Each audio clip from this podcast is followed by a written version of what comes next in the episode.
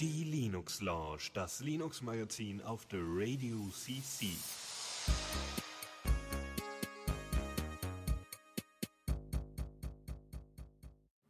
Hallöchen und herzlich willkommen hier zur Linux Lounge. Äh, diesmal mit dem Lukas. Guten Abend. Und äh, ja, mich. äh, Philipp ist ja. ja. leider nicht da. Ähm, der, äh, ja, weiß nicht, der ist in London irgendwie. Genau, der ist irgendwie auswärts. Reist durch die Welt. Ja, Erst ja, genau. Wien, dann London. durch die Welt vor allem. Er wohnt ja irgendwie, er wohnt ja schon in Österreich. Weiß nicht, Graz oder was? Also nicht, die haben ja da auch unterschiedliche Bundesländer in Österreich. Die sind da alle ganz komisch. Deswegen solltet ihr euch auf jeden Fall nochmal den Mitschnitt von der Sendung, die Tobias und Philipp zusammen gemacht haben, anhören. War ganz witzig. Äh, ja, ansonsten würde ich sagen, legen wir los. Ich guck mal gerade, ob das so, ob, äh, ob du das hörst. und dann ähm, machen wir die erste Rubrik auf. Außer wir haben noch irgendwie was zu besprechen, was, wir, was ihr in der letzten Sendung irgendwie angesprochen habt oder so. Gibt's da irgendwas? Ich glaube nicht. Also irgendwelche un unfertigen Themen sind, glaube ich, nicht über. Also wir haben keine Überreste von letzter Sendung. Äh, okay, okay. Dann, dann äh, mal schauen. Neues aus dem Repo. Hast du das gehört? Ja, aber Sehr nicht schön. das erste Wort. Das reicht. Ja, dann den Rest, das werde ich dann gleich es noch. Es gibt halten. Neues. Ja, es gibt Neues, Neues aus dem Repo. Was gibt's denn da? Was gibt's denn da? Ah ja, genau, Robolinux zum Beispiel. Was ich nicht vorbereitet habe. Dann lassen wir es doch auch raus. Ähm, dim, dim, Einmal dim, mit Profis. Ja, ja, äh, absolut. Äh, machen wir es doch mal etwas einfacher, das, was du vorbereitet hast, zum Beispiel G-Parted. Ja, genau. Gparted, äh, beziehungsweise Gparted Live. Äh, Gparted ist ja ein Partitionierungstool, was man vielleicht kennt. Also wenn man halt seine Partitionen umschieben will, dann benutzt man das. Kann viele Dinge und das kann sie ganz gut. Und ähm, Gparted Live ist eine Live-CD, die halt sich vor allem, also damit will man halt vor allem so, so wenn man halt Arbeiten an seiner Festplatte vornehmen will, dann will man das ja nicht auf einem System machen, das gerade von dieser Festplatte gestartet ist. Deshalb äh, nimmt man eine Live-CD und Gparted Live ist diese Live-CD, die man dafür nehmen will. Bringt halt so die recht neben Gparted natürlich auch noch andere Tools mit, um halt ähm, irgendwelche Rettungssachen machen, zu machen oder so. Ähm, genau, und in der Version 0.18.0 eine sehr interessante Versionsnummer. Ähm, Gibt es im Wesentlichen neue Software? Also sie haben halt Pakete aktualisiert und so, äh, basiert auf dem Debian SID Repository. Ähm, recht neuer Kernel 3.13.7. 3.14 wird wohl demnächst auch kommen. Und ähm, genau, sie haben, es gibt ein paar neue, neu, neue Pakete, unter anderem Screen, AirSync, IP Utils Ping man braucht natürlich Ping. Natürlich. Richtig. Ähm, Telnet, Spaceroot und BC, der gute Taschenrechner. also der Kommandozeilen-Taschenrechner. Achso, okay. Ja, super. Wie sieht das Ding denn dann eigentlich aus? Also hast du dann so, ein so ein äh, Purple-like Interface? Also das Ding sieht das dann auch so aus oder oder Midnight Commander mäßiges? BC hat kein Interface. Achso, ist also einfach kein, nur kein grafisches. Also machst einfach alles wirklich Kommandozeugs. Okay. Ja, yep. Kein ASCII-Art. Schade. okay. Ja. Sehr schön. Also die wichtigsten Tools auf jeden Fall. Äh, wenn man Dual Boot mhm. hat, sowieso braucht man auf jeden Fall, falls wieder was kaputt neben geht. Der, neben der Group Rescue CD ein sehr wichtiges Werkzeug. So sieht's aus. Ja, äh, letzte Woche, äh, da habt ihr ja wahrscheinlich auch schon ausschweifend darüber berichtet, über äh, XP-Zeugs, ja. Das, äh, obwohl, warte mal, war das so? Nee, nee, nee das nicht. war noch nicht. Das war erst den, nee. das war erst den Tag danach. 8. April ist der XP-Support abgelaufen und jetzt sucht man natürlich händeringend nach Alternativen, weil keiner hat sich vorher darüber Gedanken gemacht. Äh, einige schon, andere nicht. Andere sind eben schon längere Zeit auf Linux. Ähm, wenn ihr eure Eltern, Verwandten, Kollegen, wie auch immer, in irgendeiner Form zu äh, Linux bringen wollt, dann äh, gibt's unter anderem eine Distro, die wir auch öfters mal schon angesprochen hatten, äh, Zorin OS. Und die ist jetzt in äh, 8.1, in der Version 8.1 veröffentlicht worden. Und das sieht ziemlich cool aus. Also designtechnisch ist sie sehr angelehnt an, an eine Mischmasch aus Windows 7 und, und, und ja, Windows 7 und dem Standard-Interface von, von äh, Windows 8 also 8.1 ist durchaus beabsichtigt, die Versionsnummer, ja, so von wegen, man gibt Windows 8.1 ein und auf einmal kommt dann Zorin OS. Und äh, Zorin OS hat auch noch verschiedene Ausgaben und so. Haben wir schon in den letzten Sendungen mal drüber gesprochen. Wer es noch nicht kennt, noch mal reinschauen. Äh, gibt da sehr, sehr schöne Screenshots von dem Ding. Ähm, ja. Ansonsten äh, gibt es sonst noch Neuerungen vom Raspi. Und zwar äh, gibt es da äh, ähm, eine Sprachsteuerung, die extra auf, ja, sagen wir mal, nicht so ähm, nicht so ressourcenstarke Rechner ausgelegt ist, unter anderem das Raspi. Und man kann, also das Ding ist natürlich Open Source und man kann Kommandos diesem Raspberry Pi oder dem jeweiligen Rechner übergeben. Ja, das heißt, es werden dann bestimmte Dinge ausgeführt, wie, ähm, wie man das eigentlich von Google Now kennt, von Siri vielleicht. Siri aber nicht in der Form, dass dann direkt die Antwort kommt, sondern eher so starte, bla. Ja, ähm, also das heißt eher so Xbox-mäßig fast, also Xbox äh, Kinect-mäßig, also von wegen. Du Xbox. hast Sprachkommandos und es wird irgendwas ausgeführt darauf. Genau. Zum Beispiel. Genau. Das ist total super. Und man kann, es gibt irgendwie auch eine Möglichkeit, Facebook und, und Chat-Nachrichten und so weiter irgendwie äh, ähm, noch damit ranzubringen, also auch diese Kommandos zu geben ähm, und dass man dann dementsprechend auch ein Feedback bekommt. Also Uhrzeit oder irgendwelche Nachrichten oder so. Gut, das dazu. Äh, dann, äh, genau, neuen Release von einem relativ guten ID3-Editor. Ja, EasyTech habe ich eigentlich jetzt immer benutzt, seit, seit ich den kenne. Der ist echt gut. Also damit kann man recht gut so, also er ist besonders stark, wenn man halt recht viel auf einmal äh, ändern will. Beziehungsweise hat er auch irgendwie Möglichkeiten, Dateien komplett umzubenennen, was auch sehr angenehm ist. Und sonst kann man damit eigentlich, vor allem MP3 beziehungsweise jetzt auch MP4-Tags gut äh, editieren. Ähm, in der neuen Version gibt's Opus-Support endlich. Also das, wenn sie es vorher nicht konnten, dann ist es echt lange her. Also dann haben sie sich echt Zeit gelassen. Ähm, genau. Äh, ja, wie gesagt, jetzt haben sie auch vollen MP4-Support für, für alle Tags. Ähm, auch ähm, Cover, was wohl irgendwie Probleme bereitet hat. Äh, und ähm, nee, Quatsch. Ich glaube, ich weiß, was die meinen. Denn MP4 der, der, der, die Tags definieren, soweit ich weiß, eine Möglichkeit, Covers in Kapitelmarken zu machen. Und das ist äh, eigentlich eine ziemlich coole Sache. Das könnte das eventuell Mhm. gewesen sein, warum sie Probleme hatten. Äh, ja. Auch schön, man kann jetzt GIFs als Bilder einbinden. Oh yeah. For the äh, Flashing ähm, For the, ja, for the lulz.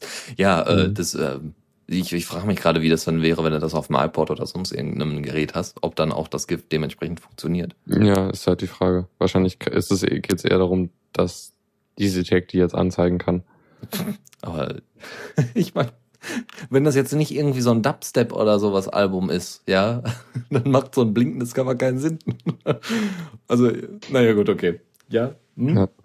Sonst, GTK 3 ist jetzt, äh, wird standardmäßig benutzt und es gibt einen Windows-Installer, was jetzt auch nicht so interessant ist, aber vielleicht, also äh, ist gut, äh, finde ich eigentlich ganz gut, dass, dass es halt so ein Tool dann auch für Windows gibt, falls Mhm. irgendwas mal braucht. Genau. Ja. Falls man, also falls man auch irgendwie, genau, irgendwie iTunes auf Windows hat und da eben noch ein paar MP3-Sachen ändern muss, kann, soll, äh, ist es durchaus hilfreich. Ansonsten, äh, als Alternative zu EasyTag äh, wäre da äh, PuddleTag. Ähm, das nutze ich und da ist eigentlich auch schon alles drin. Nur sie haben jetzt eben nicht die GTK 3 Plus Integration großartig äh, toller gemacht oder sowas. Also es gibt jetzt irgendwie nie, keinen neuen Release, aber wäre eine Alternative dazu. Ähm, ja, ansonsten gehen wir mal weiter und zwar zu einem neuen Podfetcher, falls wir denn einen brauchen. ne? Gibt ja so viele. Ups, so. Ähm, genau. Äh, eigentlich gibt's ja einen schon, einen, schon einen recht guten für Linux, den, den G-Podder. Mhm. den ich aber jetzt eigentlich nicht benutze, weil ich eigentlich alle Podcasts auf dem Handy höre. Deshalb ist mein Bedarf da eigentlich nicht so groß an einem neuen. Ähm, allerdings gibt es jetzt einen, einen zumindest äh, eine Ankündigung dafür, dass es einen neuen geben wird, denn die Beta wird erst im Juni kommen und es gibt eigentlich nur Screenshots davon. Äh, es geht um Vocal, ein Podcatcher, der recht iTunes-ähnlich aussieht und im Grunde nur auf das Wesentliche beschränkt ist. Also Podcasts, Episoden runterladen und streamen, sowohl Video als auch Audio und halt automatisch auf neue Folgen prüfen. Viel mehr braucht man nicht unbedingt, außer vielleicht Flatter-Support. Mhm. Ja, das wäre Naja, also recht, recht grundlegend. Wenn man mehr machen will, wird's schwer. Ähm, aber es sieht sehr nett aus und ist halt, kann halt das, was es kann, sehr gut. Mhm. Es erinnert mich so ein bisschen an die typischen Gnome-Apps, die ja jetzt so nach und nach äh, herausgekommen sind. So sehr simpel. Also es gibt ja auch Gnome-Videos und Gnome, keine Ahnung, Gnome Music. Ja, also sehr, sehr wenig Features, dafür aber sehr, sehr ähm, klares, klare Strukturen, äh, klares Design und und ja einfach einfach zu bedienen für das, was man, wofür man es eben braucht. Ja. Ähm, das, ich glaube, das ist auch dementsprechend dort einzuordnen unter unter genau diesem Ziel. Sehr simpel, sehr einfach. Vielleicht kommt da noch ein bisschen mehr dazu, aber naja. Ansonsten, also ich mache alles über Tiny, Tiny RSS, ja, weil ist ein RSS-Feed, da kann ich mir auch Podcasts drüber anhören. Oder Rhythmbox, Banshee. Es gibt so viele andere Media Player, die das auch können. VLC sogar kann sowas. Okay. Ähm, ja, dann gibt's äh, ein kleines Hurra, ein kleines Hurra, weil ist jetzt auch nicht so viel, aber immerhin. Ähm, Etherpad 1.4 ist veröffentlicht worden.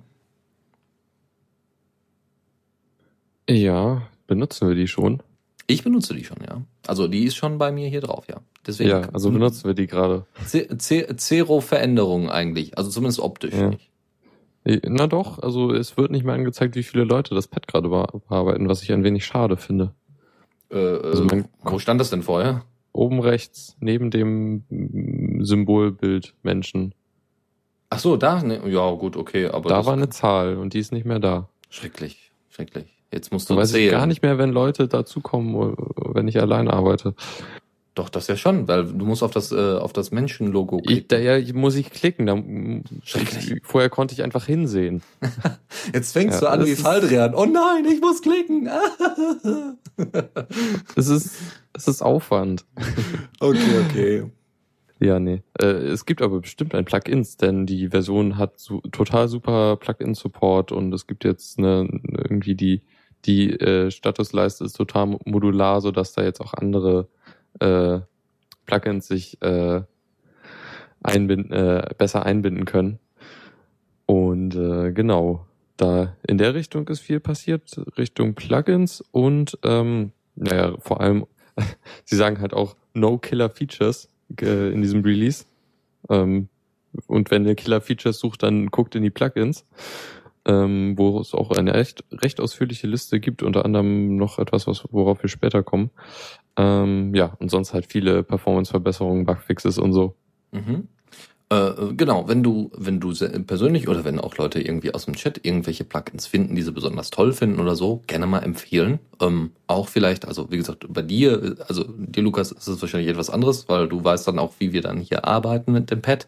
Äh, das heißt, es könnte durchaus sein, dass da irgendwelche hilfreichen Sachen dabei sind, dann baue ich die auch ein. Oder wir hauen auch mal Benny an. Wir haben ja auch ein eigenes Pad äh, bei, beim, bei, hier bei The Radio CC äh, für Internas und so. Und das ist, ähm, ja, das wäre vielleicht ganz hilfreich. So einige Kleinigkeiten, die noch hinzukommen. Mal schauen. Ich hätte gerne eine Schnittstelle, um äh, direkt über einen äh, JavaScript-Button äh, direkt Links ins Pad zu schmeißen. Genau, das wäre super. Das wäre angenehm. Das wäre richtig klasse, das stimmt, ja. Ja, okay. Ähm, dann noch, noch eine andere Sache, die durchaus hilfreich ist, ähm, nämlich Pipelight. Da kannst du am besten nochmal erklären, was das genau ist. Äh, ja, genau. Silverlight ist ja das Flash-Pendant von Microsoft, was halt so, ja, wenn man halt irgendwelche Inhalte im Browser haben will, die jetzt nicht so unbedingt HTML sind, äh, dann hat, braucht man halt meistens irgendein Plugin, irgendwelche Videos, die nicht HTML5-konform sind. In diesem Fall geht's halt, braucht man Silverlight halt sehr oft für äh, so Video-on-Demand-Streaming-Dienste, die halt irgendwie ihren Content mit DRM ähm, sichern wollen und äh, dann äh, das geht halt mit Flash nicht so zuverlässig, deshalb benutzen die halt Silverlight, weil das irgendwie vernünftig DRM kann.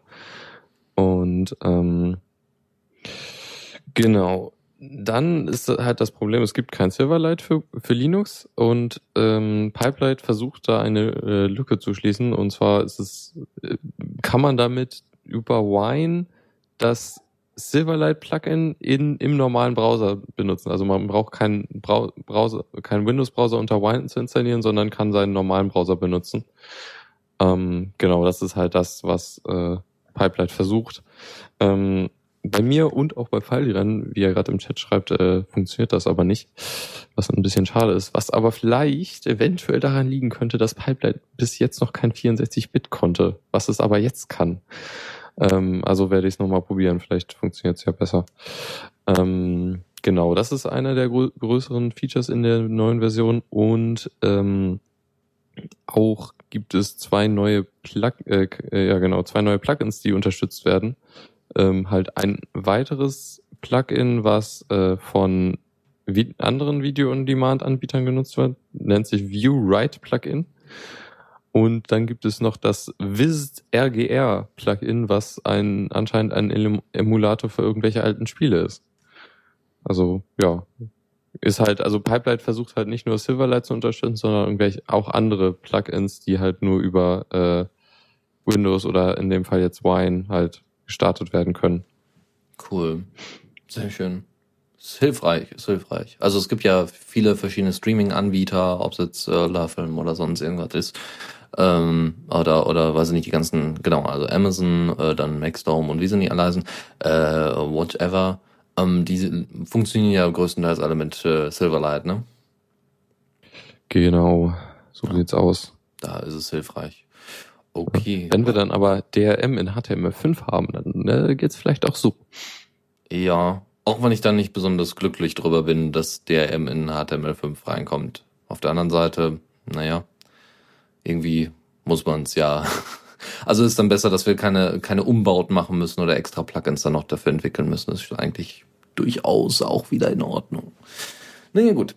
Okay, ähm, andere Kleinigkeit noch nebenbei. Äh, Cinnamon 2.2 ist veröffentlicht worden. Mm, ja, es ist ja jetzt nicht so riesig viel Neues. Also wir haben durchaus eine ordentliche Liste, aber ist jetzt nicht so bäm, hier super Killer tolle Features. Ähm, grundsätzlich haben sie äh, ja die System Settings noch mal ein bisschen angepasst, noch ein bisschen hübscher gemacht, äh, ein bisschen verbessert, ein bisschen klarere Struktur wieder rein.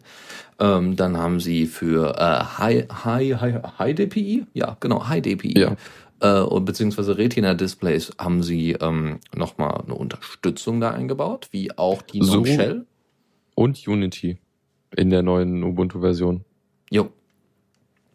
Äh, ja, und ähm, ja, ansonsten gibt's dann so, so Kleinigkeiten halt noch, die sie noch so haben. Also äh, grundsätzlich, wie gesagt, die, die, das Interface wurde doch mal ein bisschen besser gemacht von den System Settings.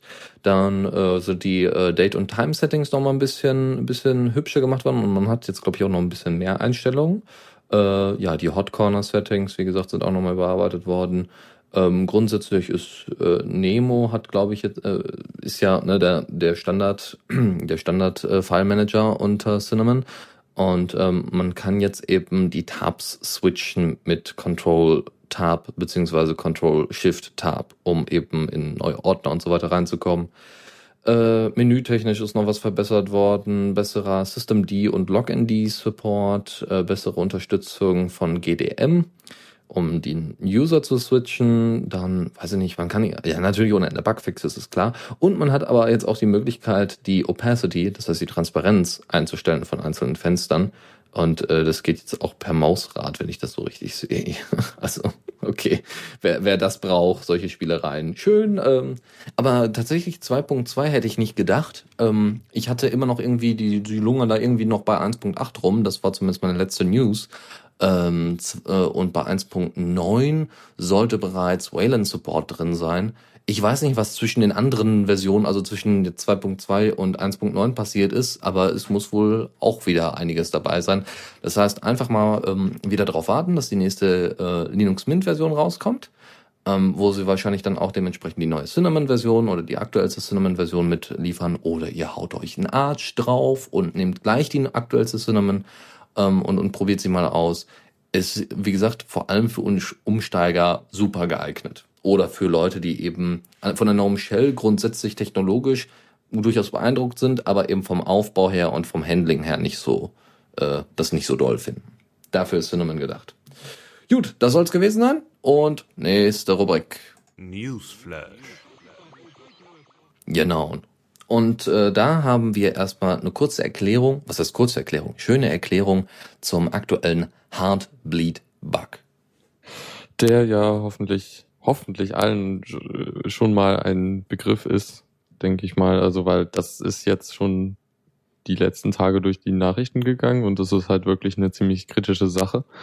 Ähm, deshalb wollte ich es nochmal kurz erklären, falls es noch unklar ist. Ähm, es geht halt um die äh, SSL-Implementierung von OpenSSL, ähm, wo, äh, wo es halt einen Bug äh, gab, der halt dazu geführt hat, dass man halt zu, also mehr oder weniger zufällige äh, Teile des äh, Arbeitsspeichers auslesen konnte von einem Server, was halt schon ziemlich kritisch ist, weil in dem Arbeitsspeicher von diesem Server sind einige Dinge, die äh, schon recht interessant sind.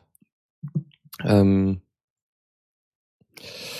jedenfalls ähm, und äh, äh was wollte ich gerade sagen? Genau, äh, in im SSL-Protokoll gibt es ein, ein oder beziehungsweise es gibt das sogenannte Heartbleed-Protokoll, was dazu da ist, TLS-Verbindungen äh, zu aufrecht zu erhalten. Also da wird halt im Grunde ein Ping gesch geschickt und das Ping ist halt ein bisschen mehr als nur ein Ping, sondern man kann halt, äh, man schickt halt ein Paket an den äh, an den Ser Server oder andersrum, also es geht von beiden Seiten und ähm, das, man sch schreibt halt irgendwas in, in dieses Paket rein, das ist nicht so wichtig was und sagt dazu, wie lang das Paket ist. So, das wird dann an den Server in dem, in dem Beispiel jetzt äh, geschickt und der Server schickt genau die, den gleichen Inhalt der Nachricht nochmal zurück. Ähm, und damit wird halt dann sichergestellt, dass die Verbindung noch funktioniert.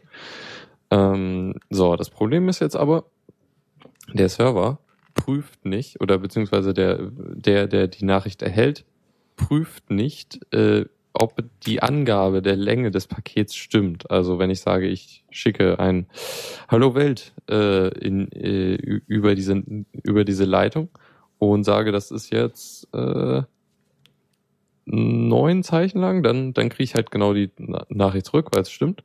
Wenn ich aber sage, hier, das sind jetzt aber äh, 30 Zeichen, dann äh, holt der äh, das OpenSSL halt aus dem Arbeitsspeicher die die gefragten 30 Zeichen ab und ähm, weil aber nach neun Zeichen nicht mehr die originale Nachricht ist, äh, kriegt man halt noch anderes Zeug äh, direkt mitgeschickt.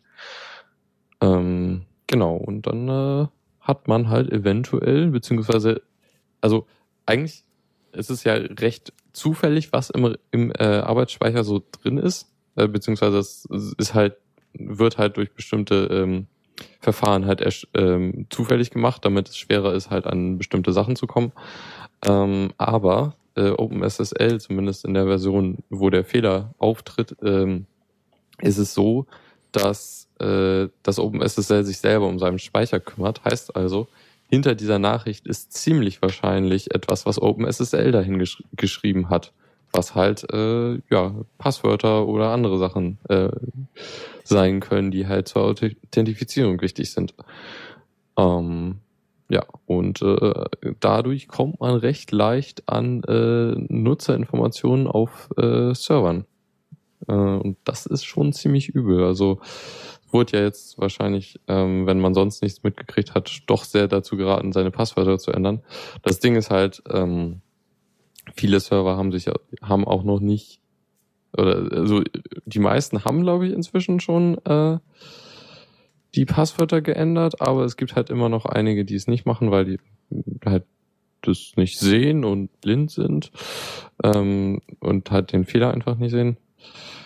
Ähm, genau, da, da, da habe ich eine sehr schöne Liste gefunden von den so von den äh, vielen großen äh, Webseiten, wo halt ähm, steht, ob, ob der Bug, äh, ob, ob, ob es der Bug äh, aktiv war, ob, ob es jetzt, ob, ob sie äh, schon einen Patch äh, eingespielt haben und äh, ob man halt sein Passwort dort ändern sollte. Und ja, da kann man mal anfangen und alle seine Services äh, neu bespielen.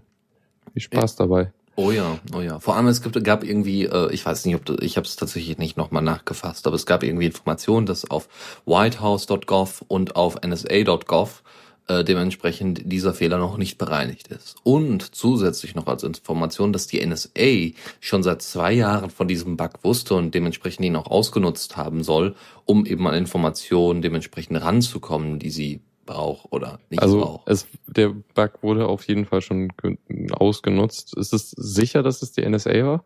Ja, ja, äh, selbst also Netzpolitik.org hat jetzt sehr lange gewartet, nach, also auch nach den ersten, ähm, nach den ersten, äh, ja, also die NSA hat auch irgendwie gesagt, sie hätte es nicht gemacht, aber dann gab es jetzt doch offizielle Stellen, die gesagt haben, ja, haben wir doch gemacht und also äh, doch, das ist schon ziemlich sicher, nee. ja. Ja, jedenfalls der, Leute wussten von dem Bug und haben halt den ausgenutzt, ohne ihn zu äh, veröffentlichen. Das ist halt äh, unschön. Ähm, was wollte ich gerade sagen? Genau. Ähm, es gab dann nochmal einen, also es wurde, wurde, wurde ja der ursprüngliche Entwickler, beziehungsweise halt auch der äh, Maintainer des OpenSSL-Projekts ähm, kritisiert, dass halt der Entwickler halt die, die, die, das halt schlecht implementiert hat und so. Ähm, letztendlich war es aber halt einfach ein Programmierfehler, was halt auch recht deutlich ist, dass es jetzt keine Absicht war ähm, sowas passiert halt und ähm, was halt auch jetzt vom OpenSSL-Projekt ge ähm, gefordert, beziehungsweise was sie umsetzen wollen, ist halt, dass sie mehr äh, Vollzeitentwickler beschäftigen wollen, ähm, um halt mehr, mehr Kontro also um, um halt das Projekt besser zu strukturieren und halt mehr Kontrolle zu machen und halt solche Sachen zu verhindern, dass, also dass halt, ja, sowas halt nicht mehr nochmal passieren kann. Und dafür äh, deshalb bitten sie um äh, Spenden. Haben auch schon eines gekriegt, aber brauchen halt noch mehr. Sie wollen mindestens sechs äh, Vollzeitentwickler beschäftigen. Und aktuell gibt's halt einen. Ähm, und dafür, dass das halt ein doch sehr wichtiges Projekt ist, weil es ungefähr zwei Drittel der Server äh, äh, betrifft, äh, ist das schon, ja, schon, schon recht kritisch.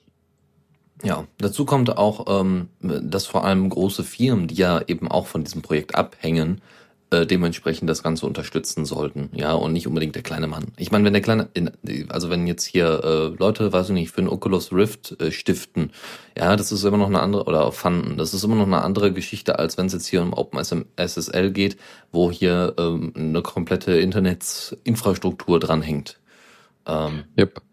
Ja. Und ähm, Genau, äh, so wie es ja eigentlich bei, beim Linux-Kernel auch passiert. Genau. Da werden ja auch nicht wenig Kernel-Entwickler von Firmen beschäftigt. Genau, so äh, selbst Linus Torvalds wird ja, ne, also durch die durch die Fördergelder, die äh, durch die Linux Foundation reinkommen, wird er ja quasi bezahlt und hat eben auch noch einige Mitarbeiter, die dann Bürokratie ja. und auch noch mal ein bisschen Aktivismus da betreiben. Also es ist schon ziemlich klasse.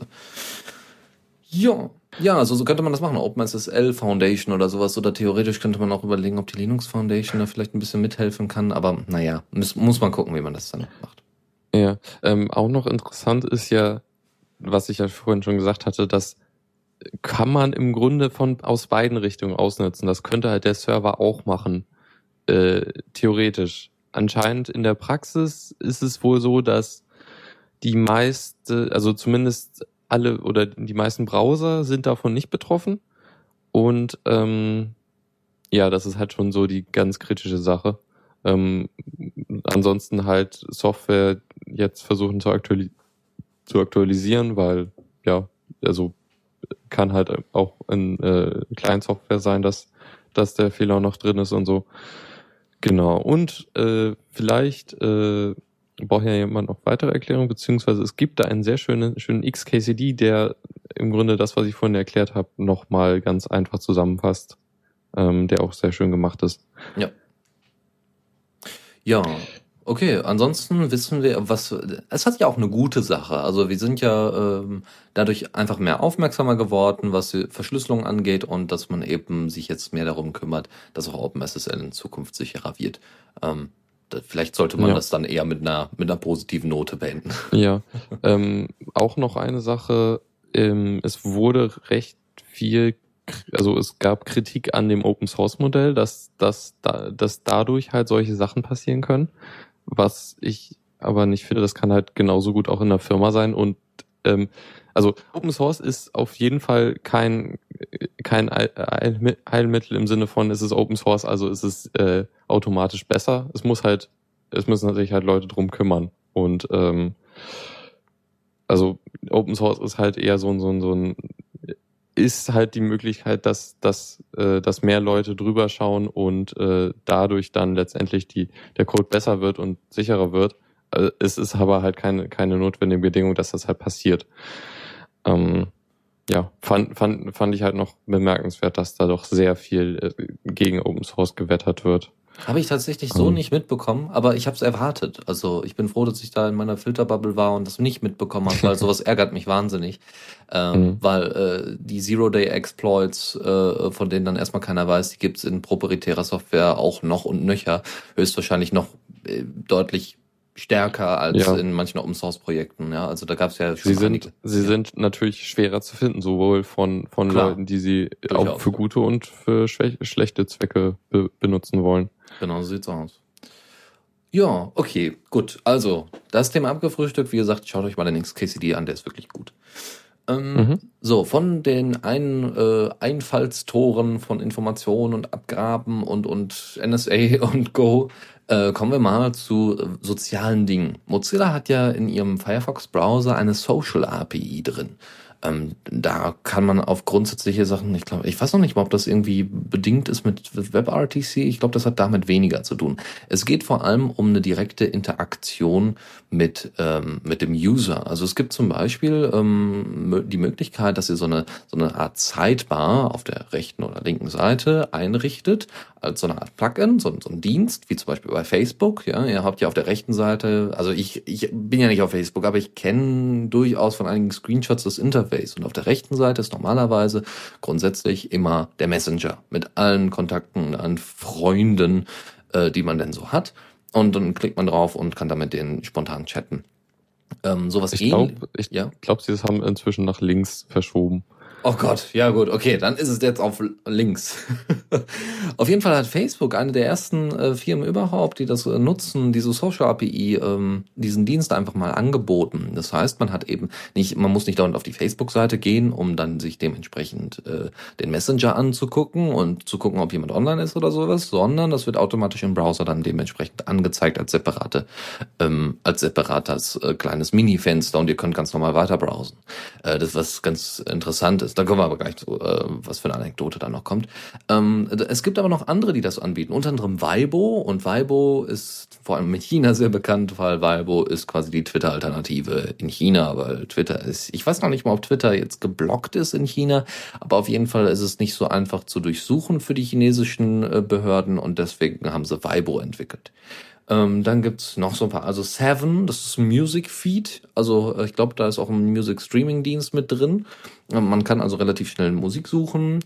Äh, Pocket, äh, ja, Sphere, also äh, äh, Pocket ist so ein Read It Later Dienst, Sphere und Clicks als auch Delicious sind so ein bisschen wie Stumble Upon. Ja, ich habe irgendeinen ich habe irgendeine Seite gefunden, irgendeinen Blogbeitrag, der ist toll, den packe ich dann auf dieses, äh, dieses zentrale Social Zeugs, ja, also auf, auf einen zentralen Server. Dort wird er dann ähm, von anderen geliked oder irgendwie hochgevotet und dementsprechend ähnlich funktioniert das äh, teilweise auch bei Reddit. Ja, also um, so ähm, kann man das wobei die Social API, ich meine, zumindest teilweise kann das der Chrome ja auch, oder? Also so, so, glaube, so ja. Notification ja, ja. und so können Webseiten ja jetzt in so ziemlich allen Browsern schon machen. Durchaus, ja. Ähm, dazu ja. kommt aber, also was jetzt eigentlich hier, die eigentliche News dran ist, nicht, dass es diese Social API gibt. Die gibt's ja, glaube ich, schon seit einem halben Jahr. Nein, sondern sie haben, äh, Mozilla hat jetzt eine eigene kleine Webseite dafür gemacht. Es gibt so ein eigenes kleines Verzeichnis, ist eine Übersicht. Hier, das sind die bekannten Projekte, die diesen Dienst bereits nutzen, ja, die die Social API nutzen. Das sind sehr wenige. Wie gesagt, das sind jetzt alle, die ich gerade vorgelesen habe. Das war's. Ähm, äh, schön wäre es natürlich, wenn das bei Diaspora irgendwann auch nochmal äh, durchdringen würde. Das wäre natürlich super. Ähm, Ansonsten kann man sich nur wünschen, dass es mehr benutzt wird, weil ich würde es auch gerne mal ausprobieren. Aber all diese Dienste, die da sind, also wie gesagt, StumbleUpon und Reddit sind nicht dabei, sondern das war nur ein Vergleich zu den anderen bereits vorhandenen äh, Diensten. Ähm, Reddit würde ich mir zum Beispiel wünschen, Äh, Diaspora, wie gesagt. Ja, Twitter will ich ja nicht nutzen, aber Twitter ist auch gar nicht verfügbar. Ähm, ja, ne, Mhm. also solche Sachen wären halt ganz nett, einfach mal ums auszuprobieren, um zu gucken, wie es so ist. Ich werde mir mal gucken, wie die Pocket-Integration aussieht. Das finde ich interessant, wie die, was die da so machen. Mhm. Pocket nutz- nutze ich recht aktiv. Ach so, okay. Mhm. Ist halt sehr praktisch, um Links zu speichern und dann später zu lesen. Genau. Aber es kommt einfach dem, dem ja, Add-on-Verzeichnis, was ja, was es ja unter Firefox gibt, sehr nahe. Nur deutlich mehr Promotion, weil es deutlich weniger Dienste gibt, die das, äh, die, die die Social API nutzen. Ähm, schön, oder okay, es, es ist noch ein bisschen, ähm, ja, der Blog, den du hier verlinkt hast, wo, wo, wo der- das neue Feature beschrieben, oder halt der, Ja. der Artikel dazu, der hat oben ein, äh, an, an diese Leiste von, äh, wie hießen die noch, die so Internet AG, die, die irgendwie gmx und web.de betreiben. Äh, hab den Okay. genauen Namen nicht. Also die hatten doch mal so eine vor einer Weile diese Kampagne, dass sie halt so eine so eine Leiste eingeblendet haben und so ihr, du, du benutzt äh, Adblocker und das äh, ähm, ähm, äh, hier äh, dein Browser könnte gefährdet sein und so und dann sagt er ähm, schickt er dich halt auf eine Seite und du wirst dann irgendwie belehrt, dass das ja ganz schlimm ist. United Internet. Genau, so hießen die.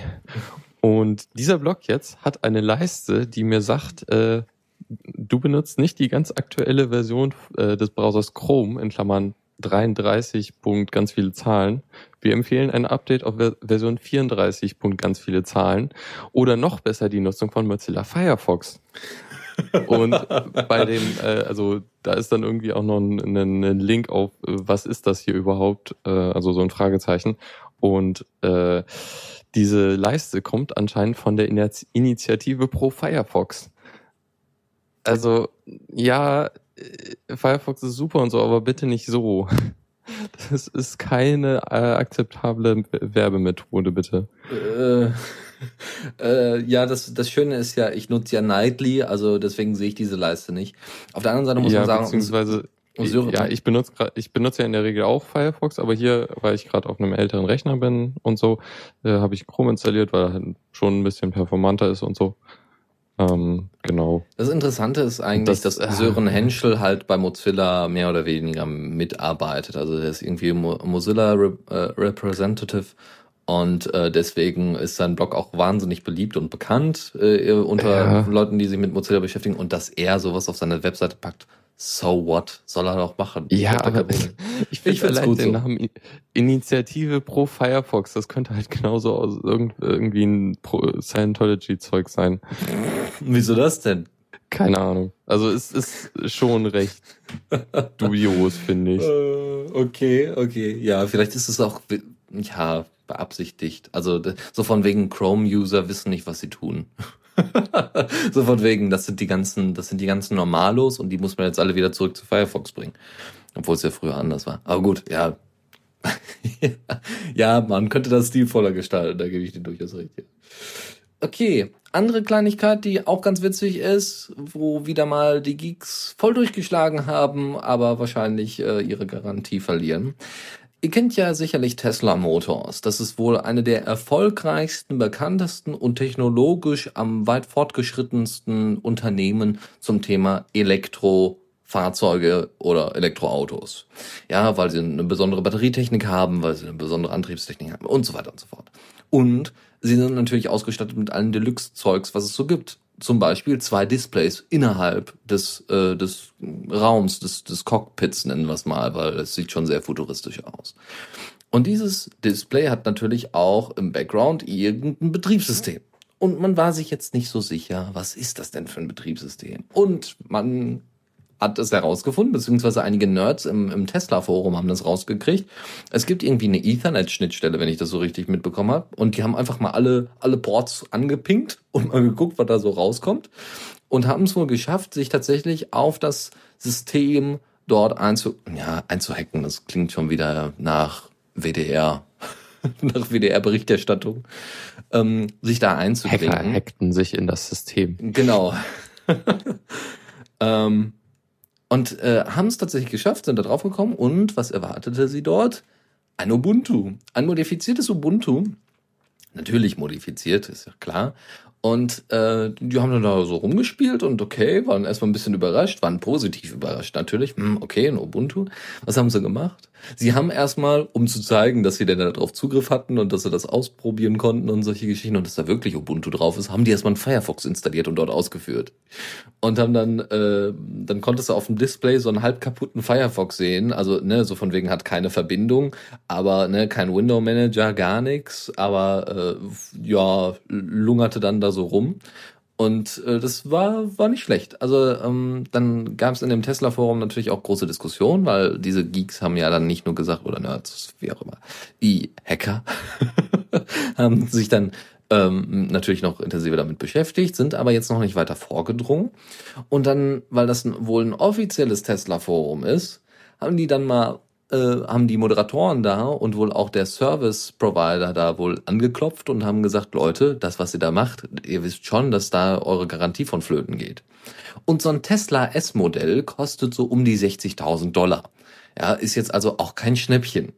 Und äh, das ist, äh, weil, ne, und es geht ja auch noch, ich glaube, es ist noch besonders viel Garantie drauf, weil es eben Elektrofahrzeug ist und eben viele Gründe dafür sprechen sollten, sich so ein, so ein Tesla-Modell anzuschaffen und solche Geschichten.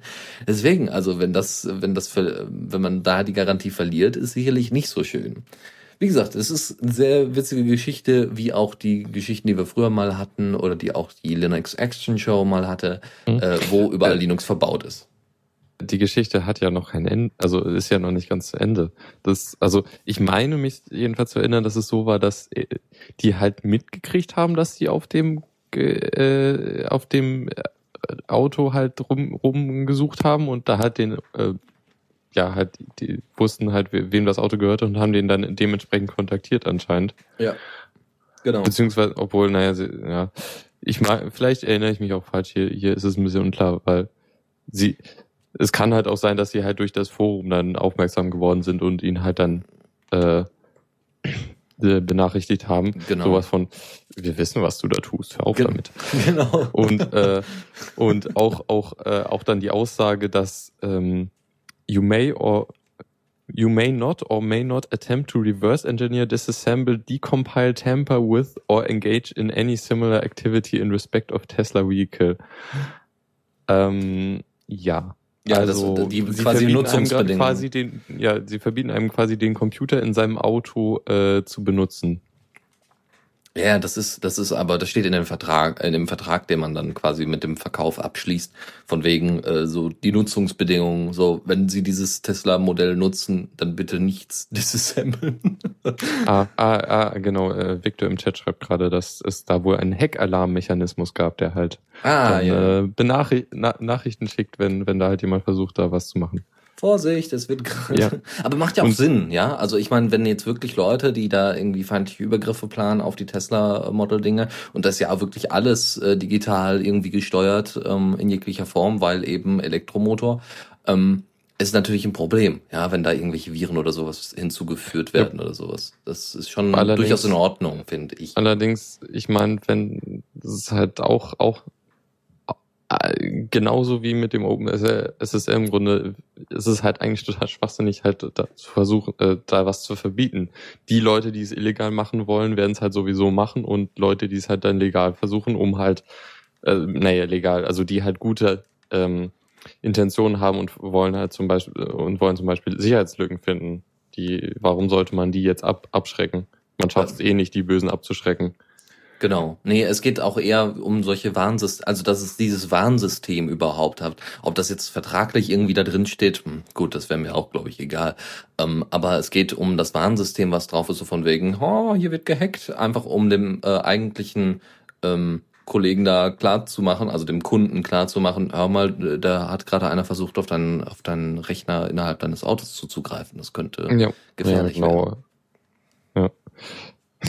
Und ja, im Grunde, was Theos gerade auch meinte, es ist ja eigentlich ein freies Betriebssystem und da das Reverse Engineering zu verbieten, ist schon etwas komisch. das stimmt wohl, ja. Äh, eine andere Kleinigkeit noch äh, nebendran als Information. Tesla wird sowieso bald ein SDK veröffentlichen. Also es wird dann wahrscheinlich Tesla Car Apps geben. Äh, das heißt, ich, ich werde dann Flappy Bird. Ubuntu Apps? Na, das, das weiß man tatsächlich nicht. Also ähm, ja, nee, wird wahrscheinlich ja nicht, weil die da eh keinen, keinen vernünftigen äh, X-Server oder sowas haben. Ja, also ein X-Server. Nee, Quatsch, X-Server schon, aber Schon. halt keine Oberfläche. Also die, ich habe keine Ahnung, was man für Unity-Apps braucht, aber irgendwo was wie. Qt. auf ja. Qt braucht braucht man ja schon, denke ich. Ja, deswegen, also mal gucken. Auf jeden Fall, SDK wird, wird noch veröffentlicht werden und äh, da freuen sich wahrscheinlich schon auch einige drauf. Aber dann kann ich endlich Flappy Bird während der Fahrt spielen. Das ist auch schön. Oder Angry Birds. Ja, okay. Andere Geschichte. Wir hatten ja gerade schon die Etherpad News, so von wegen, es gibt kaum coole Features. es ist einfach ein paar Bugfixes und ein paar Plugin-Schnittstellen. Und äh, sie haben auch mal ein Plugin äh, mal live geschaltet, um es einfach mal auszuprobieren und zu verbessern auch. Jupp. Und zwar im Grunde das, es ist eigentlich nichts Neues. Es ist halt WebRTC in Etherpads, was wir jetzt auch schon von verschiedenen Sachen gehört haben. Inzwischen ist das wohl doch so einfach, dass man das in alles einbauen kann. Ähm, Das klingt schon ziemlich nervig so von wegen, ja, jetzt Ja. haben sie es in meinen Mixer eingebaut. Ich mein- oh nein. ne, ich meine, da, das hatten wir doch schon oft genug. Es, es ist cool, das WebRTC und so, aber ja, Ha- habt ihr vielleicht mal was Neues? Ich finde, ich meine, die Integration dort äh, in einem Etherpad macht halt noch mehr Sinn, finde ich. Also es ist schon ziemlich cool. Und Ja, stimmt schon. Ne, also das, äh, ich stelle mir das sehr, sehr cool vor. Du brauchst halt keinen, theoretisch könnten die Piraten sich da äh, noch äh, in Bauch freuen, weil äh, man braucht halt keinen Mumble-Server und jeder geht aufs Pad und kann dann direkt mitschreiben und losschreiben. Das ist schon, ist schon ganz schön eigentlich, ja. Gut. Damit soll äh, das auch schon sein. Wie gesagt, auf V, ich glaube v.etherpad.org oder so könnt ihr euch das angucken. Da gibt's nochmal dementsprechendes, äh, dementsprechende Infos in den Shownotes später. So, dann gibt es noch das, wir machen jetzt mal ein bisschen fix durch. Es gibt das Document Liberation Project, äh, was jetzt initiiert worden ist von der Document Foundation. Und äh, da geht es darum, dass alte Formate, es gab irgendwie mal, wie hieß es denn, Press, Impress, keine Ahnung, auf jeden Fall ein sehr, sehr altes Microsoft-Programm, was äh, quasi der Vorläufer von PowerPoint war. Und diese alten Dokumente sind heute in der Form nicht mehr lesbar, teilweise eben noch nicht mal mehr von Microsoft-Produkten mehr lesbar. Und die Frage ist jetzt, ob man solche alten Formate nicht mal in ODF-Dateien umwandeln kann. Und da soll sich eben das äh, Document Liberation Projekt drum kümmern. Das ist jetzt, wie gesagt, so, so ein unter dem Dach der, der äh, Document Foundation. Docu? Ja, The Document Foundation, genau. Ähm, die sich darum kümmern, dass solche Sachen mit, mit äh, also dass da Bibliotheken geschrieben werden, die eben diese Portierung äh, möglich machen. Ja, das heißt, ich kann jetzt irgendwie, weiß ich nicht, irgendwelche alten Coral Draw Sachen gibt's da wohl auch noch, irgendwelche alten Coral Draw Dateien, die halt uralt sind und keiner mehr nutzt, dass die dann einfach die Informationen übertragen können. Ja, nennt man das Reverse Engineeren, wenn man, äh, wenn man dann so ein Closed Source Nee. Format hat? Äh, Obwohl, nicht wirklich, es ist halt kein Code. Okay. Also nicht Naja, direkt. Ja, genau. Ne, und dass eben gu- geguckt wird, welche Informationen kann man aus diesen Dateiformaten herausziehen und dementsprechend das in äh, Open äh, Document Format ähm, umswitchen, ne, weil dann ist es wirklich für alle lesbar. Wäre natürlich schön, äh, würde wahrscheinlich auch nochmal ein super Killer-Feature für LibreOffice grundsätzlich werden oder allgemein für Programme, die es nutzen wollen, Abbey Word oder sowas. Äh, ähm, und äh, somit wären äh, da auch wieder die Open Source Produkte den proprietären Produkten weit voraus. Weil, wie gesagt, Microsoft und Co. Kann, können teilweise ihre eigenen Formate nicht mehr lesen. ähm, Lohnt sich halt nicht. nee, natürlich nicht. Also Also aus dem kommerziellen Standpunkt überhaupt nicht. Das ist richtig. Ja, also Back-Support ist halt immer teuer und Klar. bringt wenig vergleichsweise. Ja, genau. Apropos Support, der ist ja ausgegangen. 8. April war ja der, ähm, ist ja jetzt der XP-Support endlich flöten gegangen. Alle freuen sich, also alle Linux-Nutzer. Oder alle, die bereits Obwohl- schon auf Windows 8 umgestiegen sind. Ich fand's ein bisschen nervig, wie viele, äh, also ich hatte jetzt für eine Weile den Linux-Tag auf Diaspora gefolgt und da war halt nur, kam halt fast nur Artikel über hier, Windows XP Support ist, läuft aus, hier wechselt jetzt auf Linux.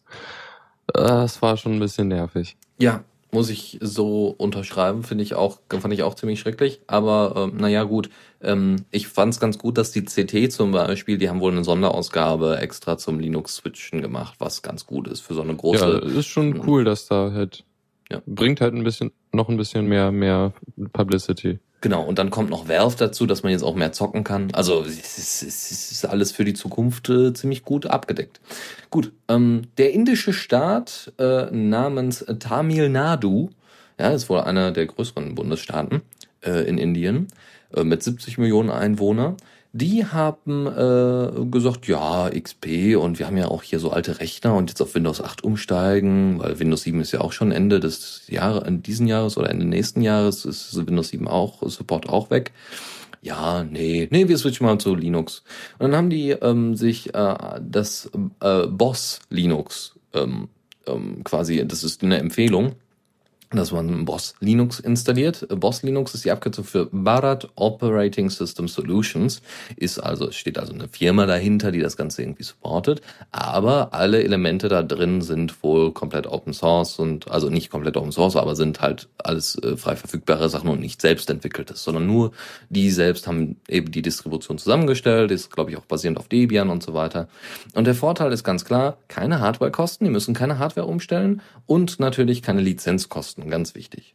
Dazu gibt es aber auch leider keine Zahlen, wie viele äh, Computer denn jetzt migriert werden. Ja, es gab ja damals schon ähm, wunderbare Zahlen von München, wie viele Rechner da migriert werden, aber ähm, jetzt hier aus dem indischen Bundesstaat weiß man jetzt nicht so viel. Dazu kommt, äh, dass der indische Bundesstaat wohl sowieso grundsätzlich technologisch wohl schon ganz gut ausgebildet ist. Das heißt, es können durchaus bis in die Tausende gehen, die da äh, ähm, quasi äh, migriert werden. Das heißt, äh, ne, also in, in der Verwaltung grundsätzlich und so weiter. Ähm, das heißt, äh, da wird auch mal wieder sehr viel, das wird auch mal wieder so ein, so ein Vorzeigeprojekt für äh, von Windows zu Linux-Migration werden, wie Linux damals für München. Ansonsten, ja, äh, Tamil Nadu hatte das äh, schon an Schulen angeboten. Es gab sogar Dual Boots. Ab 2007 schon haben die äh, Schulen und Behörden teilweise mit Linux-Desktops ausgestattet. Und dabei waren es schon, bereits schon 40.000 Systeme. Ähm, ja, wie gesagt, damals gab es dann auch schon Dual Boot. Also wurde Dual Boot angeboten zwischen Linux und Windows XP.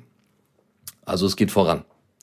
Zumindest in der Open Source Szene und äh, eben bei dem Übertragen von, von Linux und, und äh, ne, als Alternative für Windows XP. Wo es aber weniger Alternativen gibt, ist bei Open Source Hardware oder allgemein bei Hardware. Und äh, da gibt es Pro äh, Protect Novena, glaube ich, das ist genau, Novena. Äh, wir hatten es mal ganz kurz angekündigt und angesprochen äh, in der Linux Lounge. Da hat sich irgendjemand hingesetzt, hat gesagt, wir wollen jetzt mal Open Hardware machen und das soll jetzt unser nächstes Ziel sein. Nach den Snowden Leaks und so weiter. Und dann hat man das unter das äh, hat man das äh, Novena getauft. Das sollte Notebook werden, komplett mit Open Hardware. Und ähm, sie haben es auch irgendwie hingekriegt, äh, beziehungsweise sie starten jetzt ein Crowdfunding. 250.000 Dollar wollen sie haben und ähm, bieten dafür drei Versionen dieses, äh, dieses Desktops oder dieses Laptops. Einmal die bloße Platine, also die in Anführungszeichen billige Version und die ist auch schon nicht günstig. Ähm, dann die Platine plus Display plus SSD und Akku, was auch nicht wirklich aussieht wie ein wirklichen, wirklicher Laptop, ähm, sondern eher wie ein Kasten, den man an der Wand hängt und dann mit einem Bluetooth, mit einer Bluetooth-Tastatur da rumspielt. Und die dritte Version ist ein komplett aus Holz äh, gebautes Gehäuse für diesen Laptop. Sieht richtig klasse aus. Der kostet dann aber in der vollendeten Version auch 5000 Dollar. Also das ist alles äh, noch nicht so ganz, noch nicht so ganz nutzbar für den Normal Normalkunden, aber es könnte ein absolutes Beispiel dafür werden, dass Open Hardware funktionieren kann. So. Ähm, ja, hoffentlich. Ja, äh, Habe ich eigentlich von meinen, meinen wunderbaren Erfahrungen mit dem Dell-Support erzählt? Nee, mach mal, mach mal. Eine Kurzversion. ja, Genau, ich hatte ja, glaube ich, schon erzählt, dass ich mein Notebook einschicken musste wegen der äh, Nvidia-Grafikkarte, also der zweiten Grafikkarte, weil die regelmäßig zu Abstürzen äh, führte. Und ähm, jetzt habe ich es wieder gekriegt. Vor am Freitag war das. Und ähm, die haben die das Mainboard inklusive Grafikkarte ausgetauscht, ähm, den Lüfter und die Kühlkörper. Also im Grunde alles, was irgendwie damit zu tun äh, haben könnte. Der Fehler ist aber immer noch da und er tritt sogar noch häufiger vor, äh, auf als vorher. Also ja, keine Ahnung, was sie da äh, vermasselt haben. Oder nicht. Ich werde ihnen das jetzt auch so hinschicken, da, damit die das auf jeden Fall mal äh, gebacken kriegen, weil die haben halt gesagt, so ja, wir haben unsere Tests hier äh, laufen lassen und es geht alles und es geht halt nicht alles. Ähm, ich, ich äh, also ich schicke denen halt das Notebook mit einem äh, Benchmark-Test vorinstalliert, sodass die das einfach da direkt mit testen können, weil der, der Benchmark-Test, der scheitert da jetzt auch dran. Naja, mal sehen, wie, wie lange das noch dauern wird. Ich hoffe mal, dass die irgendwann dann das hinkriegen.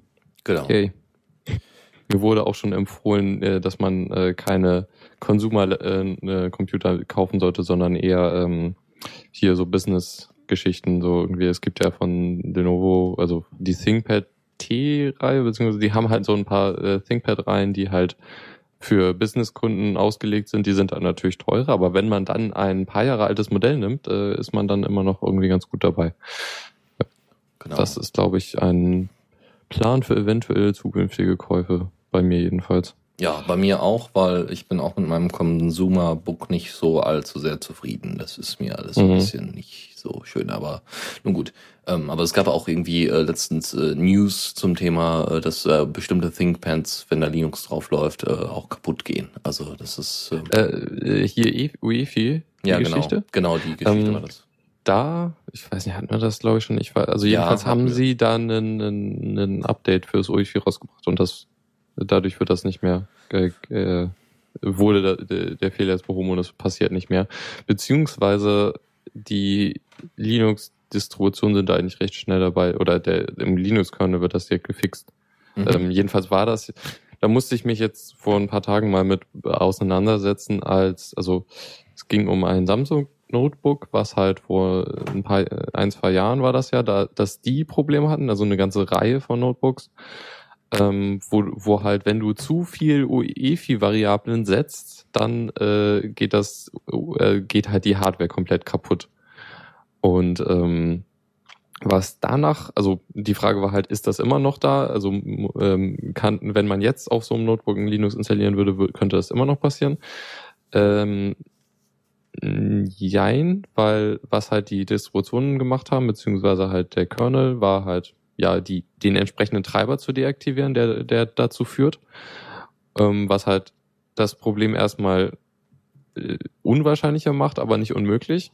Also es kann immer noch dazu kommen, dass dieser Fehler auftaucht.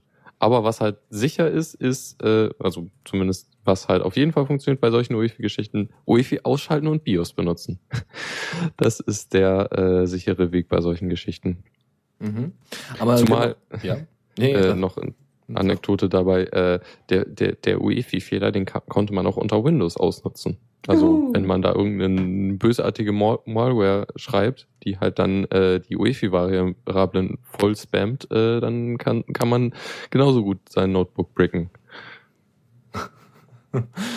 genau. Aber wo wir jetzt gerade schon bei großen Bugs und Problemen und Abstürzen und so weiter sind, bis zum Breaking, ähm, äh, was ist denn zum Beispiel, wenn jetzt so ein Kernel so einen Absturz erleidet?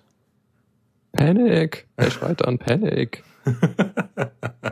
ja, und, und wie, wie, ja, wie kriegt man das am besten dann äh, in das nächste Forum rein, um dann dementsprechend ja, zu helfen zu können? Man muss ganz viele Zahlen abschreiben. Den Kernel, also der, der, der Kernel schreibt halt seine Fehlermeldung raus und der Fehlercode kann unter Umständen recht lang sein. Und äh, was jetzt die Idee ist, ähm, dass man statt, dass man halt bei, bei einem Kernel-Dump auch gleich noch den QR-Code ausgibt, die, mit dem man dann den Fehlercode leichter äh, kopieren kann. Total Was cool. eigentlich eine gute Idee ist. Also dann, das, das, das vereinfacht halt Dinge. Ähm, zumal kann, da kann man halt noch einiges mehr reinschreiben. Also halt an, andere Informationen neben halt diesem Code, weil passt halt viel in so einen QR-Code.